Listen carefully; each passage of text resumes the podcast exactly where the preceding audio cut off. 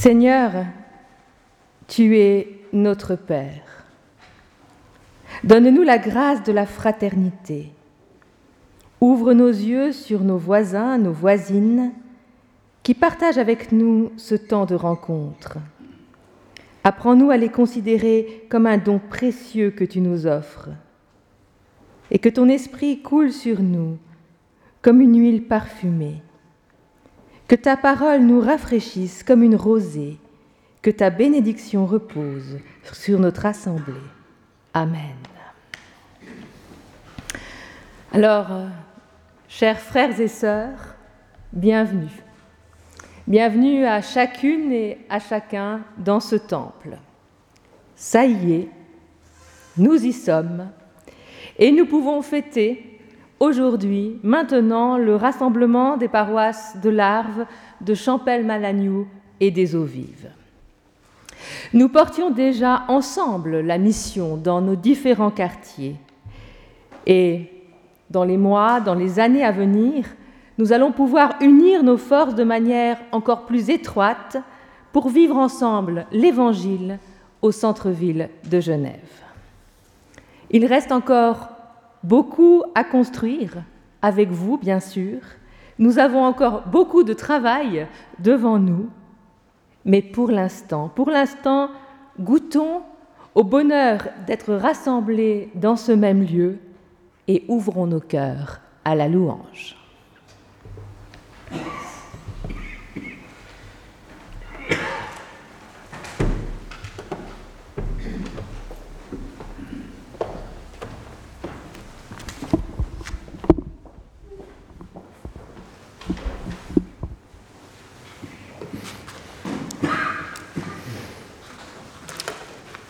Dans le psaume numéro 146, nous lisons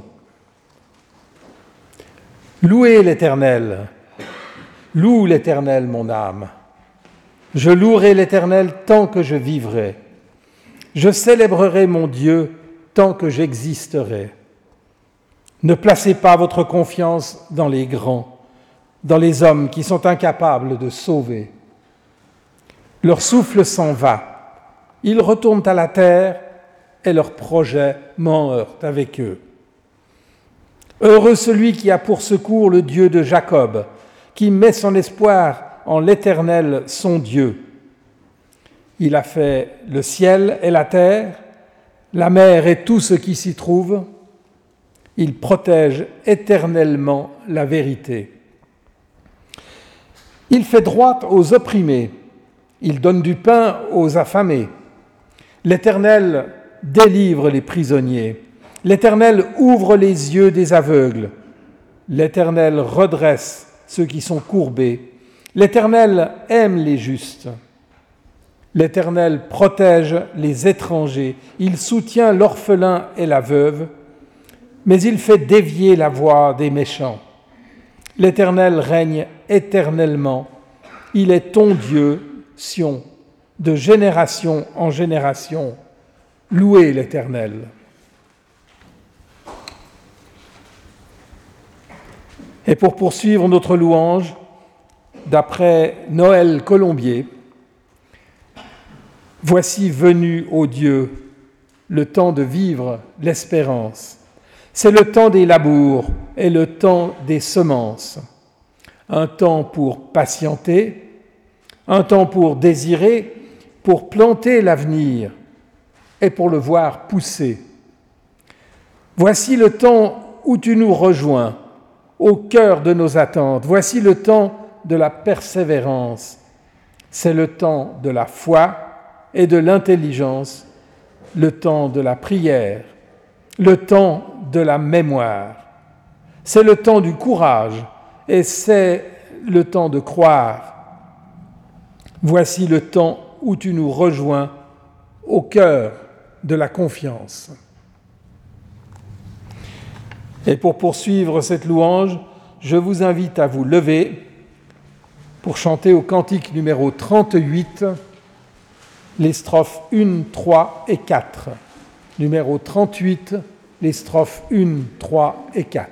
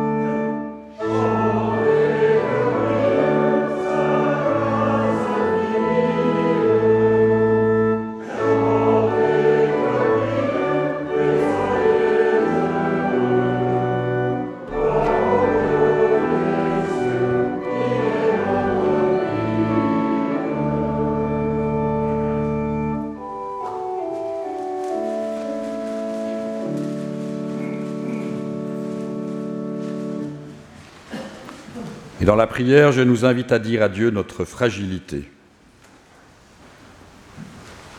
Te suivre, Seigneur, nous savons que ce n'est pas une aventure que l'on entreprend à la légère, et que nous pourrions poursuivre comme ça avec désinvolture et légèreté, un jour oui, un jour non, selon notre humeur de l'instant, selon nos envies propres.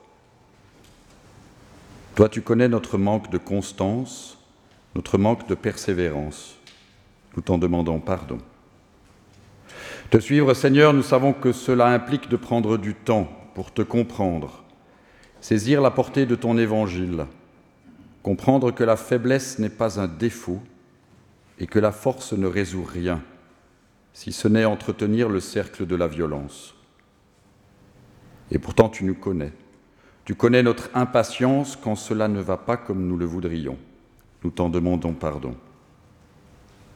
Te suivre, Seigneur, nous savons que ce n'est pas l'affaire que d'un jour dans la semaine, mais bien de tous les jours, de chaque instant, que tu attends de nous une fidélité à la hauteur de nos forces que tu connais, par-delà les obstacles et les ténèbres, l'ombre de la peur et le doute. Tu nous connais, et c'est parce que tu nous connais que tu nous fais confiance. Mais tu connais aussi notre côté versatile, si souvent prompt à nous ranger du côté de celui qui parle le dernier. Nous t'en demandons pardon. Te suivre, Seigneur, nous savons que c'est apprendre la patience, laisser la fleur sortir lentement de terre et se tourner vers le soleil, laisser l'arbre porter du fruit quand la saison est venue et pas en plein hiver. Et pourtant, tu connais aussi notre désir de manger des framboises et des tomates en plein hiver. Nous t'en demandons pardon. Amen.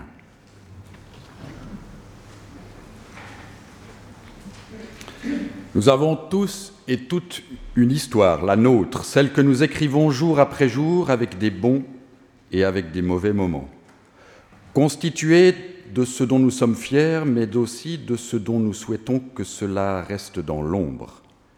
Et en cela, nous ne sommes pas seuls. Car quand nous doutons, nous avons pour frère Thomas, le jeune homme riche et bien d'autres encore. Quand nous nous révoltons, nous sommes en compagnie du psalmiste, de Job et de tant d'autres encore. Quand nous aimons, nous sommes pareils à Jean, à Marie ou à Timothée et à tant d'autres encore quand nous n'en faisons qu'à notre tête. Quand nous partons tout seuls de notre côté, nous ressemblons à Jonas ou bien au Fils prodigue et à tant d'autres. Or, il se trouve que Dieu a aimé Jonas, Job, Timothée, Marie, Jean, de la même manière qu'il nous aime aujourd'hui. Il nous aime tous les jours de notre vie au point que chacun de nos péchés, chacune de nos obscurités, ne seront jamais assez grandes pour ne pas être pardonnés. Aujourd'hui, nous qui nous sommes tournés vers lui, aujourd'hui il nous redit sa confiance, la confiance qu'il a placée en chacun et chacune d'entre nous. Il nous redit son pardon, mais aussi sa grâce. La paix nous est donnée, soyons donc en paix avec nous-mêmes, avec notre histoire, avec nos prochains, comme nous le sommes avec Dieu. Au nom du Père, du Fils et de l'Esprit. Amen. Et je vous invite à vous lever afin de chanter le cantique numéro 7, les strophes 1, 3 et 4.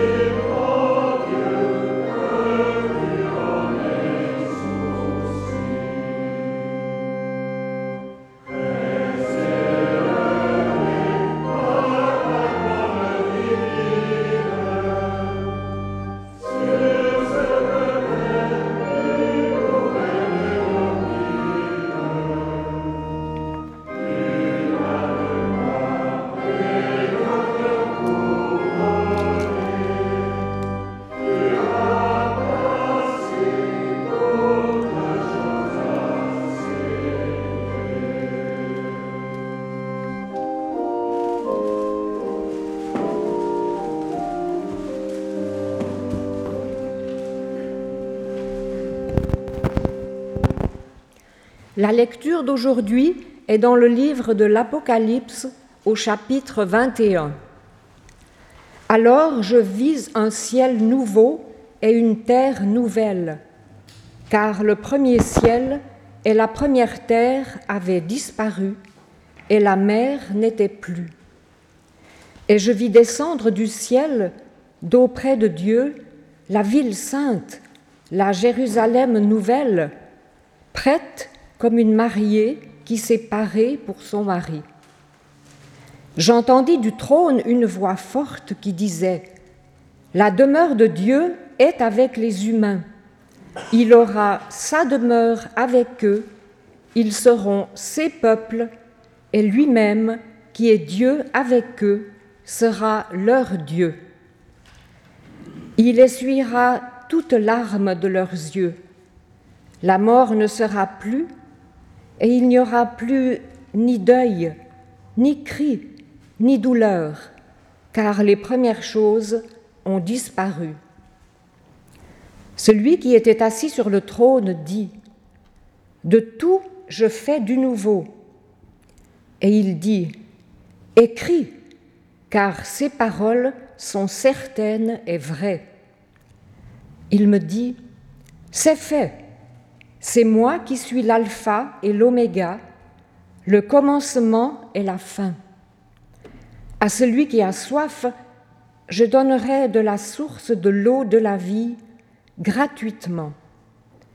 Tel sera l'héritage du vainqueur. Je serai son Dieu et lui sera mon fils. Mais pour les lâches, les infidèles, les êtres abominables, les meurtriers, les prostituées, les sorciers, les idolâtres et tous les menteurs, leur part sera dans l'étang brûlant de feu et de soufre. C'est la seconde mort.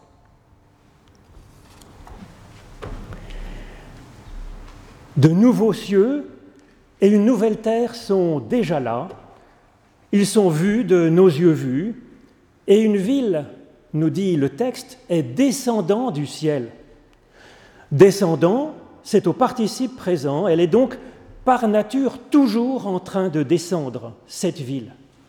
C'est une ville en train de s'édifier, mais, par le haut, comme un don de Dieu, pas comme un effort humain, pour, euh, même collectif, pour bâtir quelque chose. Une ville entièrement en train de se construire par le haut, en commençant par exemple à construire les bâtiments par la toiture avant de mettre la fondation, en commençant ainsi à construire l'humain par la tête par le cœur, par la foi. La nature même de l'avenir de Dieu pour nous et avec nous est d'être toujours en train de se déployer par le haut vers le bas, vers les petits, comme une parole qui s'incarne. Dieu, nous dit ce texte ensuite, est comme l'alpha et l'oméga. Il est un commencement de genèse, de construction, et il est la finalité de notre développement, du développement du monde. Et notre vocation d'humain est de vivre chaque jour de cet alpha et de cet oméga, construisant nous-mêmes du haut vers le bas. Et déjà le salut, l'espérance de Dieu se déploie dans notre existence et dans notre monde. Jean nous en parle ici poétiquement. Il évoque d'abord deux réalités qui sont éliminées, ou plutôt qui commencent déjà à s'effacer, puisque c'est progressif dans ce texte. En voie d'être éliminée, la mer, c'est-à-dire le chaos primordial, les catastrophes, les maladies, toutes les mauvaises coïncidences qui nous blessent, nous tirent vers le bas, nous éparpillent. C'est là la première cause de mal dans le monde, de souffrances souvent terribles. Et la seconde cause de mal si douloureuse, en voie d'être éliminée aussi, nous l'avons entendu, les lâches, les infidèles, éliminés comme des virus sous le désinfectant du feu et du soufre.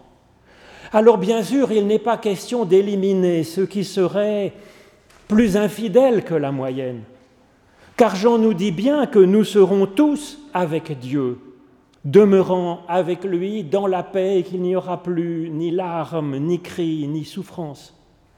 Et donc ce qui est éliminé, c'est pas quelques personnes, c'est le lâche en chacun de nous. C'est notre lâcheté, c'est notre infidélité résiduelle, j'allais dire, puisque déjà elle disparaît dans la vision de Jean. Et cette folie qui consiste à tordre la vérité pour tromper nos frères et nos sœurs, pour diviser. Et donc après cette double élimination des sources du mal, Jean nous propose deux comparaisons de la vie que Dieu espère, de la vie que Dieu construit et qu'il commence à déployer par le haut vers le bas. Cet avenir est comme une ville qui descend du ciel, nous dit Jean. Une ville, c'est une somme de personnes différentes, de rencontres, d'échanges, de solidarité, et aussi de ressources mises en commun, du réseau électrique, d'eau, de canalisation, de transport, d'hôpitaux. Donc toutes ces ressources, des forces pour, euh, pour entreprendre et pour tenir bon. Une ville, lieu de rencontre où la rencontre avec l'autre me donne à être, comme le dit en particulier le philosophe Lévinas. Ma subjectivité rencontrant celle de l'autre ne peut plus être si pleine d'elle-même, ne peut plus se prendre elle-même pour Dieu, pour un point de vue global, mais elle est reconnue comme la trace de mes pas sur la poussière du sol. La deuxième comparaison pour ce salut de Dieu en train d'advenir, cette ville est comme une tente, skéné en grec. Alors nous ne l'avons pas entendu dans la traduction parce qu'ils ont gommé, je ne sais pas pourquoi, cet aspect si important dans la théologie biblique. Dieu campe avec nous, comme dans une tente de nomades, toujours prête à se déplacer, à cheminer d'étape en étape, comme Abraham qui, avec Dieu, va vers lui-même, nous dit le livre de la Genèse au chapitre 12, comme les Hébreux qui, dans le désert, pour aller vers la terre promise, vers la vie, se déplacent d'étape en étape, guidé justement par euh, la présence de Dieu qui est là. Alors oui, Dieu est comme avec nous dans une tente de nomades, c'est-à-dire toujours prêt à se déplacer, toujours en cheminement, toujours à venir vers une plus grande fidélité.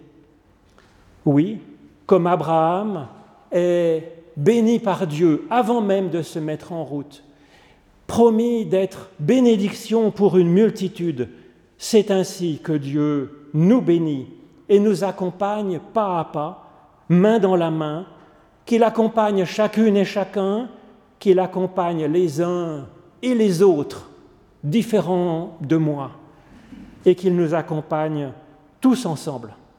Dieu nous bénit et nous accompagne ainsi. Amen.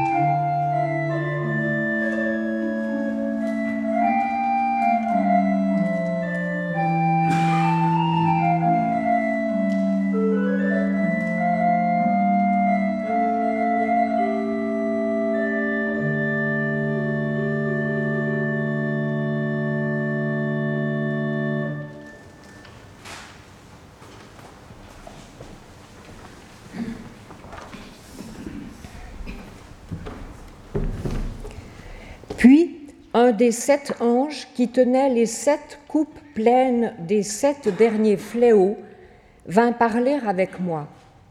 Il me dit, Viens, je te montrerai la mariée, l'épouse de l'agneau. Il me transporta par l'esprit sur une grande et haute montagne, et il me montra la ville sainte, Jérusalem, qui descendait du ciel d'auprès de Dieu. Elle avait la gloire de Dieu. Son éclat ressemblait à celui d'une pierre précieuse, une pierre de jaspe transparente comme du cristal. Elle avait une grande et haute muraille. Elle avait douze portes, et sur les portes douze anges. Des noms y étaient inscrits, ceux des douze tribus des Israélites. À l'est, trois portes, au nord, trois portes, au sud, trois portes, et à l'ouest, trois portes. La muraille de la ville avait douze fondations. Elle portait les douze noms des douze apôtres de l'agneau. Celui qui parlait avec moi avait une mesure, un roseau d'or, pour mesurer la ville, ses portes et sa muraille. La ville avait la forme d'un carré. Sa longueur était égale à sa largeur. Il mesura la ville avec le roseau. Douze mille stades. La longueur, la largeur et la hauteur en étaient égales.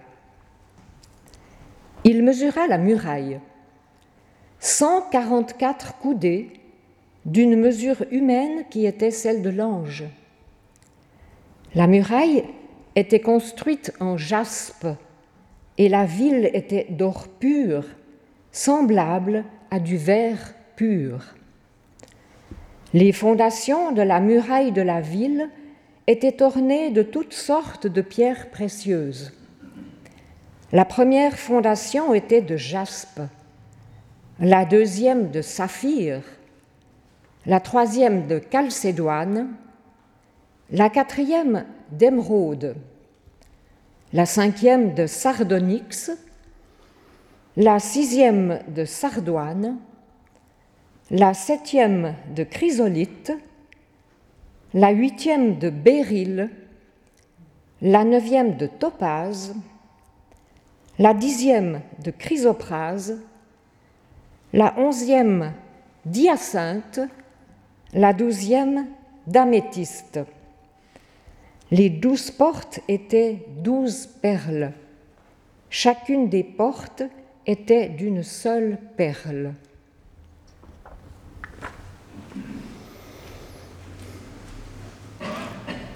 L'histoire de l'Église est jonchée de ces traces de murailles que l'on a construites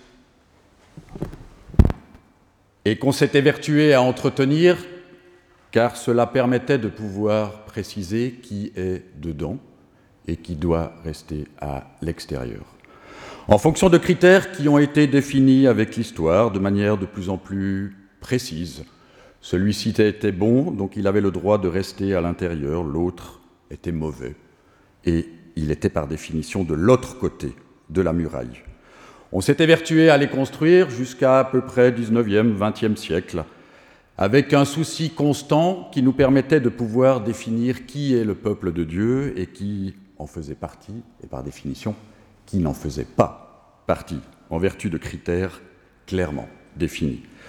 Depuis le début du XXe, on s'est évertué à démolir ces quelques murailles, vestiges de notre histoire, en tout cas pour quelques églises. Mais il se trouve que le monde, lui, a continué à les bâtir. Des murailles, il y en a beaucoup, encore aujourd'hui. Il y a 30 ans de cela, exactement, le mur de Berlin tombait.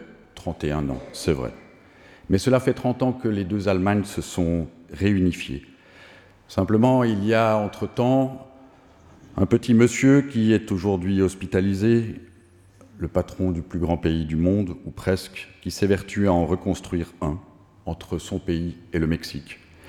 Des murailles, il y en a entre le Maroc et l'Espagne, il y en a entre la Corée du Nord et la Corée du Sud, il y en a en Palestine, entre Israël et la Palestine. Des murailles, il y en a environ une vingtaine encore. Or, le texte que nous venons d'entendre décrit une muraille qui laisserait penser aussi que nous sommes encore sujets, et même quand cette Jérusalem sera descendue du ciel, que nous serions encore sujets, entre guillemets, à cette séparation, à ce tri entre ce qui est bon et ce qui ne l'est pas complètement, pour ne pas dire que c'est mauvais. Simplement, ce texte introduit une petite notion, quand même, extrêmement importante. C'est que l'entier de cette ville est totalement transparente. Il n'y a pas de cloison qui empêche de voir de l'autre côté. Les murs sont faits d'or, tellement transparent qu'ils ressemblent à du cristal ou du verre, comme nous venons de l'entendre. La ville elle-même n'a pas de murs qui permettent de pouvoir séparer, ou en tout cas distinguer de manière claire ce qui est d'un côté, ce qui est de l'autre. Non, tout est transparence, d'une part. Et d'autre part, elle est immense. Les dimensions que l'on a entendues, 12 000 unités de distance, 12 000 stades. Cela correspond approximativement, approximativement à la superficie de l'Espagne. C'était une manière pour l'auteur du livre de l'Apocalypse de dire que cette Jérusalem qui descend, elle n'est pas, comment dit-on, localisée dans un endroit clairement défini, dans une géographie qui serait le centre de la Palestine. Jérusalem, non, mais qu'elle englobe en fait le monde entier. D'une part, qu'il n'y a personne qui en serait à l'extérieur, dans la mesure où il y a douze portes qui sont constamment ouvertes, d'une part, d'autre part. Et enfin que les murailles sont tellement hautes qu'elles font la liaison entre le ciel et la terre. Autrement dit, comme Marc le disait il y a un instant, la communication entre le ciel et la terre est comme annihilée, dans la mesure où il n'y a plus de distance entre le haut et le bas, tellement c'est grand. C'est la tête, c'est Dieu qui descend sur terre, c'est le royaume qui descend au milieu d'entre nous.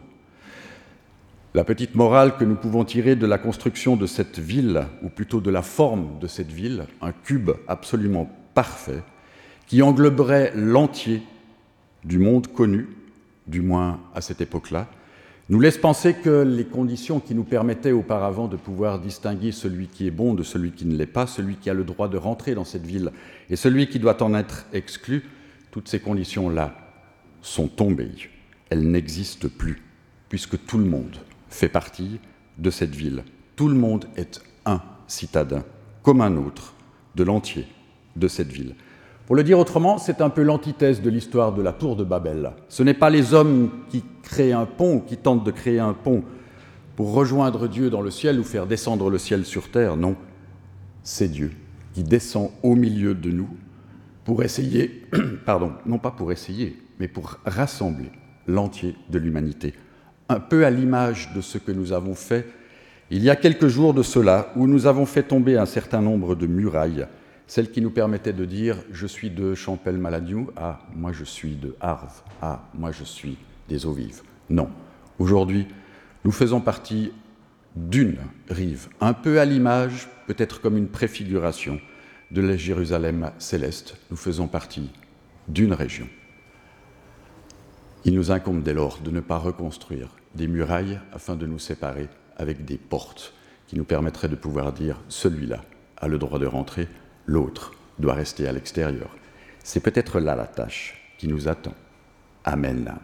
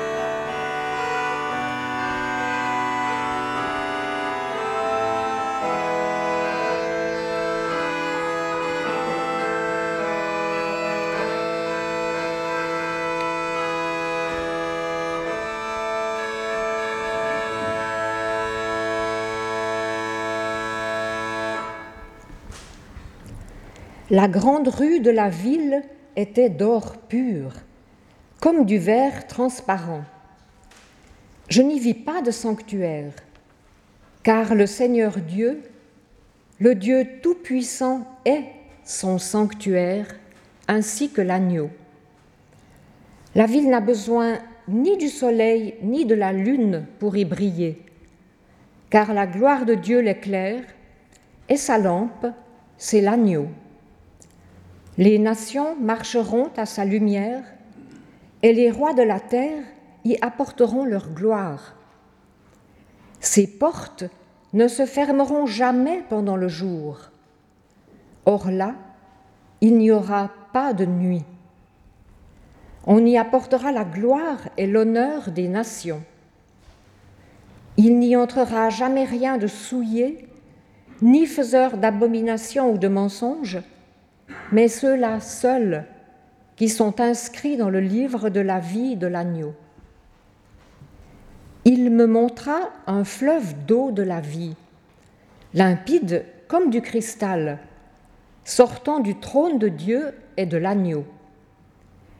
Au milieu de la grande rue de la ville et sur les deux bords du fleuve, un arbre de vie produisant douze récoltes et donnant son fruit chaque mois.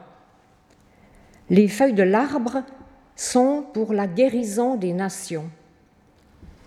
Il n'y aura plus de malédiction. Le trône de Dieu et de l'agneau sera dans la ville. Ses esclaves lui rendront un culte. Ils verront son visage et son nom sera sur leur front. La nuit ne sera plus, et ils n'auront besoin ni de la lumière d'une lampe, ni de la lumière du soleil, car c'est le Seigneur Dieu qui les éclairera, et ils régneront à tout jamais. La fin de la description de cette Jérusalem céleste est éclatante. On nous dit que la place de la ville est d'or pur comme de verre transparent, qu'un fleuve de vie resplendit comme du cristal. Toute cette scène est comme baignée de lumière. Et on pourrait dire qu'à la fin de l'Apocalypse, finalement, la lumière triomphe. Non pas la lumière du soleil et de la lune ou la lumière d'une lampe, mais une, une autre qualité de lumière grâce à laquelle L'alternance du jour et de la nuit n'a plus besoin d'être. C'est une lumière qui envahit tout. Comme si finalement les ténèbres étaient dissoutes et dans la lumière et que tout finissait dans une flaque de lumière. C'est vraiment ce que j'avais vraiment cette impression en lisant ce texte. On a l'impression que tout ce qui était ténèbres, obscurité, noirceur n'existe plus dans la lumière qui émane maintenant de Dieu et de l'agneau. Final éclatant donc, à en faire peut-être un peu mal aux yeux. Cette ville céleste semblant aussi difficile à contempler que le sommet d'une montagne enneigée ou que la surface d'un lac que la lumière d'été fait miroiter avec ardeur. C'est donc les yeux un peu plissés ou avec des lunettes de soleil que l'on s'approche de ce texte. Parce qu'on touche peut-être ici à une lumière trop intense, une réalité ultime qui peut brûler nos yeux.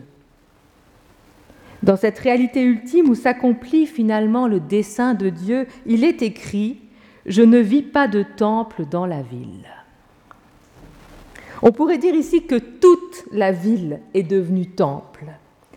Il n'y a plus besoin de circonscrire la présence divine dans un lieu. La lumière s'est diffusée partout. La ville est comme transfigurée, comme le fut le corps de Jésus lors de la transfiguration. Et Jean-Pierre Lemaire, dans son poème Transfiguration, rend compte de cette lumière. Je vous partage ces mots de Jean-Pierre Lemaire. Transfiguration. Son visage éclatant comme le soleil et ses vêtements blancs comme la neige. Je ne les ai pas vus, en haut de la montagne.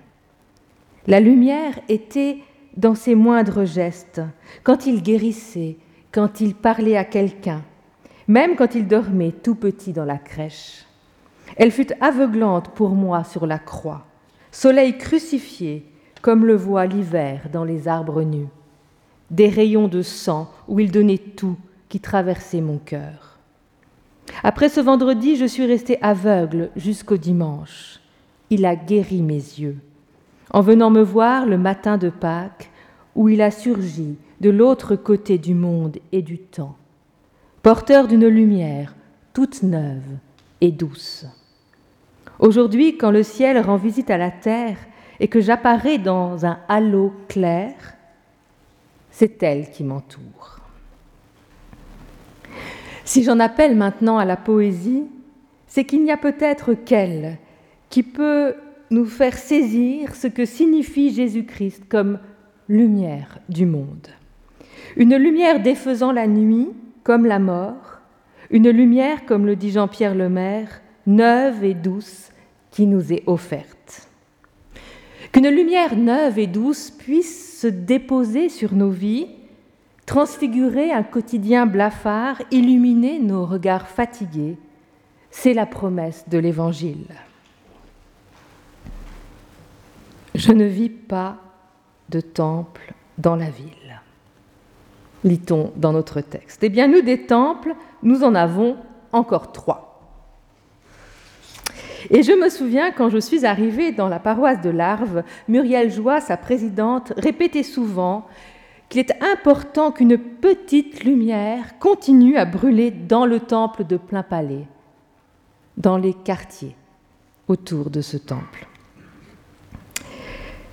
Et je crois que ce qu'elle voulait dire, c'est que dans ce quartier urbain dont elle était responsable, il s'agissait de prendre soin fidèlement de la petite lumière de l'Évangile, comme on allume une veilleuse dans la chambre d'un enfant. Et si vous vous souvenez des peurs nocturnes que vous avez peut-être eues pendant votre enfance, vous vous souvenez de l'importance de cette petite lumière qui brillait dans votre chambre. Que ce soit une veilleuse ou un ray hein, de lumière qui passait par la porte, la moindre source de lumière pouvait nous rassurer, parce que grâce à elle, nous n'étions pas engloutis dans la nuit. Et je me suis demandé si nos temples n'avaient pas finalement, très humblement, vocation d'être des petites veilleuses dans la ville des lieux où des hommes et des femmes se rassemblent pour résister ensemble à tout ce qui pourrait éteindre la flamme de l'espérance, le feu de l'amour, la lumière divine qui rayonne en eux. Et si nos temples étaient très humblement les réceptacles d'un tout petit peu de cette lumière si éclatante dont il est question dans l'Apocalypse. Georges Aldas écrivait ceci L'important, ce n'est pas de dominer, de convaincre et encore moins de briller. L'important est de rayonner, de toucher les âmes. Mais comment rayonner? Comment toucher les âmes? Je crois que, en tant que chrétiens, enfants de lumière, oui, nous le sommes. La lumière nous a été donnée, mais comment la laisser se diffuser? Eh bien peut-être en n'oubliant pas que cette lumière est bien là en nous, même quand nous faisons la vaisselle, même quand nous devons payer nos factures, même quand nos proches nous agacent, cette lumière est en nous. Alors à nous de veiller à ne pas laisser cette lumière être étouffée par le poids des contraintes ou par les émotions désagréables. À nous de tout faire pour laisser cette lumière briller en nous et à travers nous, en essayant de lui faire le moins possible obstacle, hein, qu'il n'y ait plus de murailles, qu'il n'y ait plus de portes en nous-mêmes. Pour que cette lumière puisse rayonner en nous et parmi nous, la question, je pense, est moins que vais-je pouvoir faire que qu'est-ce que je pourrais cesser de faire? Quels sont les actes, quelles sont les paroles, quelles sont les pensées qui entravent le rayonnement de cette lumière?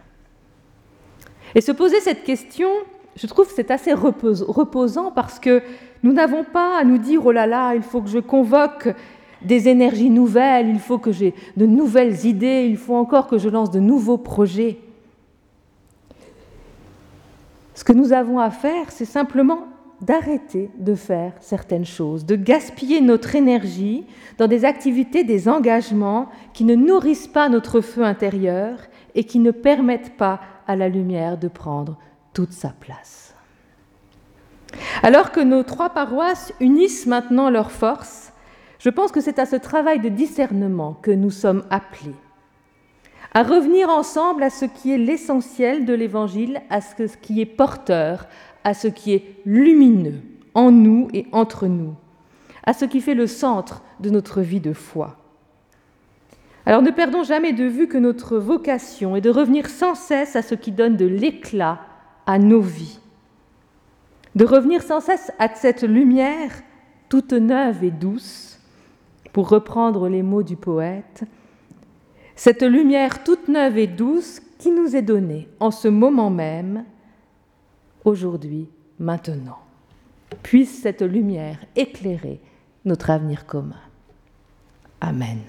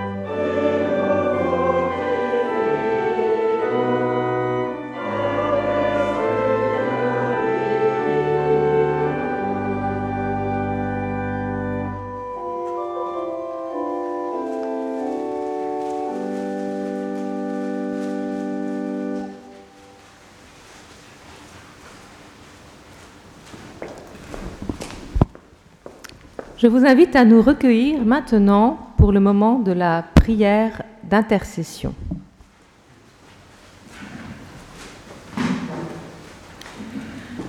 Dieu notre Père, tu nous réunis aujourd'hui et nous voulons te dire merci pour ce culte que nous célébrons ensemble. C'est un moment précieux pour penser à toi, à Jésus et à ce que tu veux nous dire pour nos vies. Merci pour celles et ceux qui ont préparé ce culte et pour celles et ceux qui sont venus ce matin, pour celles et ceux qui nous ont accompagnés. Nous voulons te dire merci pour la joie, la paix et la gentillesse que nous sentons pendant les célébrations. Elles nous aident dans notre vie et tous les jours. Nous te disons merci pour ton amour et pour celles et ceux qui nous le témoignent si souvent. Nos parents, nos frères et sœurs, nos grands-parents et également nos amis, notre famille, nos catéchètes, nos pasteurs. Ton amour nous fait grandir. Il ouvre nos cœurs aux autres et illumine notre regard sur le monde. Fais germer en nous des prières, des prières à l'intention de celles et de ceux qui font partie de notre vie et que nous aimons. Dieu notre Père, inspire à celles et à ceux qui nous accompagnent sur notre chemin vers toi des paroles, des actes qui feront grandir notre foi et sentir ton amour pour nous. Donne-nous l'audace d'exprimer notre joie et notre amour pour toi à notre façon, telle que nous sommes, que ce soit avec des mots, des sourires, des couleurs, en musique ou en danse. Merci pour la créativité et la lumière que tu as mise en nous. Merci car nous sommes toutes et tous tes enfants et qu'aujourd'hui encore nous pouvons te dire tous ensemble, Notre Père qui es aux cieux, que ton nom soit sanctifié, que ton règne vienne, que ta volonté soit faite sur la terre comme au ciel. Donne-nous aujourd'hui notre pain de ce jour. Pardonne-nous nos offenses, comme nous pardonnons aussi à ceux qui nous ont offensés. Ne laisse pas entrer en tentation et délivre-nous du mal, car c'est à toi qu'appartient le règne, la puissance et la gloire au siècle des siècles. Amen. Alors c'est le moment des annonces et on remercie donc les enfants du catéchisme et Ludivine Perret-Gentil qui s'occupent d'eux eh bien d'avoir composé cette prière et d'avoir mis un peu de couleur dans notre moment d'intercession. Je remercie également toutes les personnes qui ont participé à ce culte et qui ont contribué à son bon déroulement et aussi celles et ceux qui ont organisé les élections. C'était beaucoup de travail Merci beaucoup, toute notre reconnaissance. Euh, je voulais aussi vous dire qu'aujourd'hui, Emmanuel Fuchs n'est pas parmi nous parce qu'actuellement, euh, il est euh, à Saint-Pierre. Ils ont célébré aujourd'hui des baptêmes et des confirmations avec les jeunes, donc il ne pouvait pas se dédoubler, mais il vous salue bien, évidemment, et il est en pensée avec nous.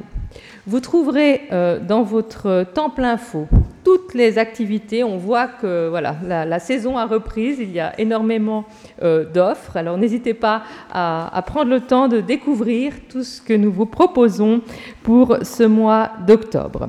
Je vous recommande aussi euh, l'offrande qui euh, aura lieu pendant le chant qui va suivre.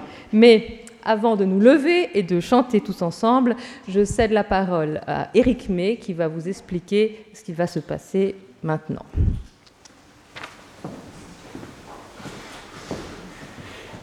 Bien, alors une fois que le culte euh, sera terminé, après le morceau d'orgue final, Euh, ceux qui n'ont pas voté encore peuvent aller au bureau de vote euh, qui se trouve donc dans le foyer et peuvent euh, voter. Donc je pense que ça prendra 5-10 minutes. Et ceux qui ont déjà voté peuvent rester ici. Et donc il y a des documents à prendre sur la table qui est à ma droite dans le corridor du, euh, du temple. Donc il y a un trombinoscope avec euh, les photos et les, un petit CV de tous les candidats au conseil de paroisse. Il y a euh, les PV des assemblées de dimanche passé. Alors j'invite les membres de chacune des trois paroisses à prendre le PV qui concerne sa paroisse, pas de prendre les trois PV, parce qu'il n'aura pas besoin, hein, donc, euh, il n'aura pas besoin de les approuver les trois, il devra approuver seulement le PV de sa paroisse. Et euh, il y a aussi le, euh, budget 2020 de la nouvelle paroisse. Donc, ce sont, si vous n'avez pas encore pris ces documents, vous pouvez aller les prendre pendant cette pause qui durera 5-10 minutes. Voilà.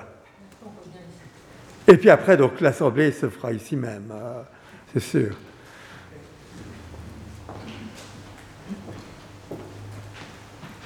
Et donc je vous rappelle que pendant nos déplacements, nous remettons tous nos masques. voilà. Je vous invite à, à vous lever pour chanter ensemble le numéro 337.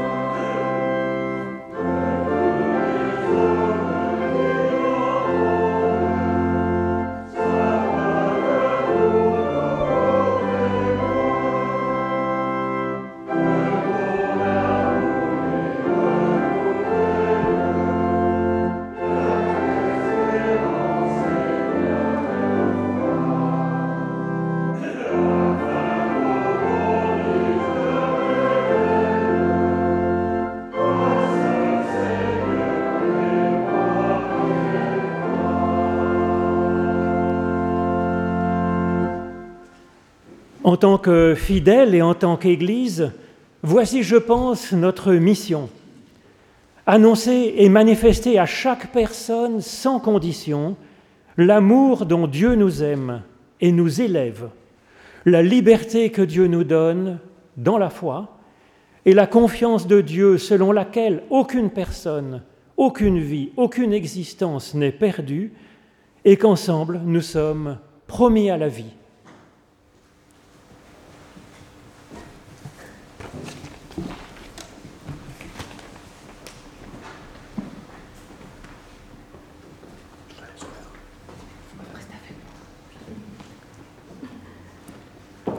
Que Dieu vous bénisse abondamment, que Dieu vous inspire dans les jours à venir, que son esprit continue à faire tomber les portes et les murailles qui entravent le rayonnement de sa lumière.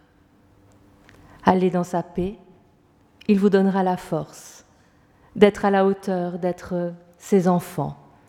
Il vous donnera le bonheur auquel vous aspirez. Amen.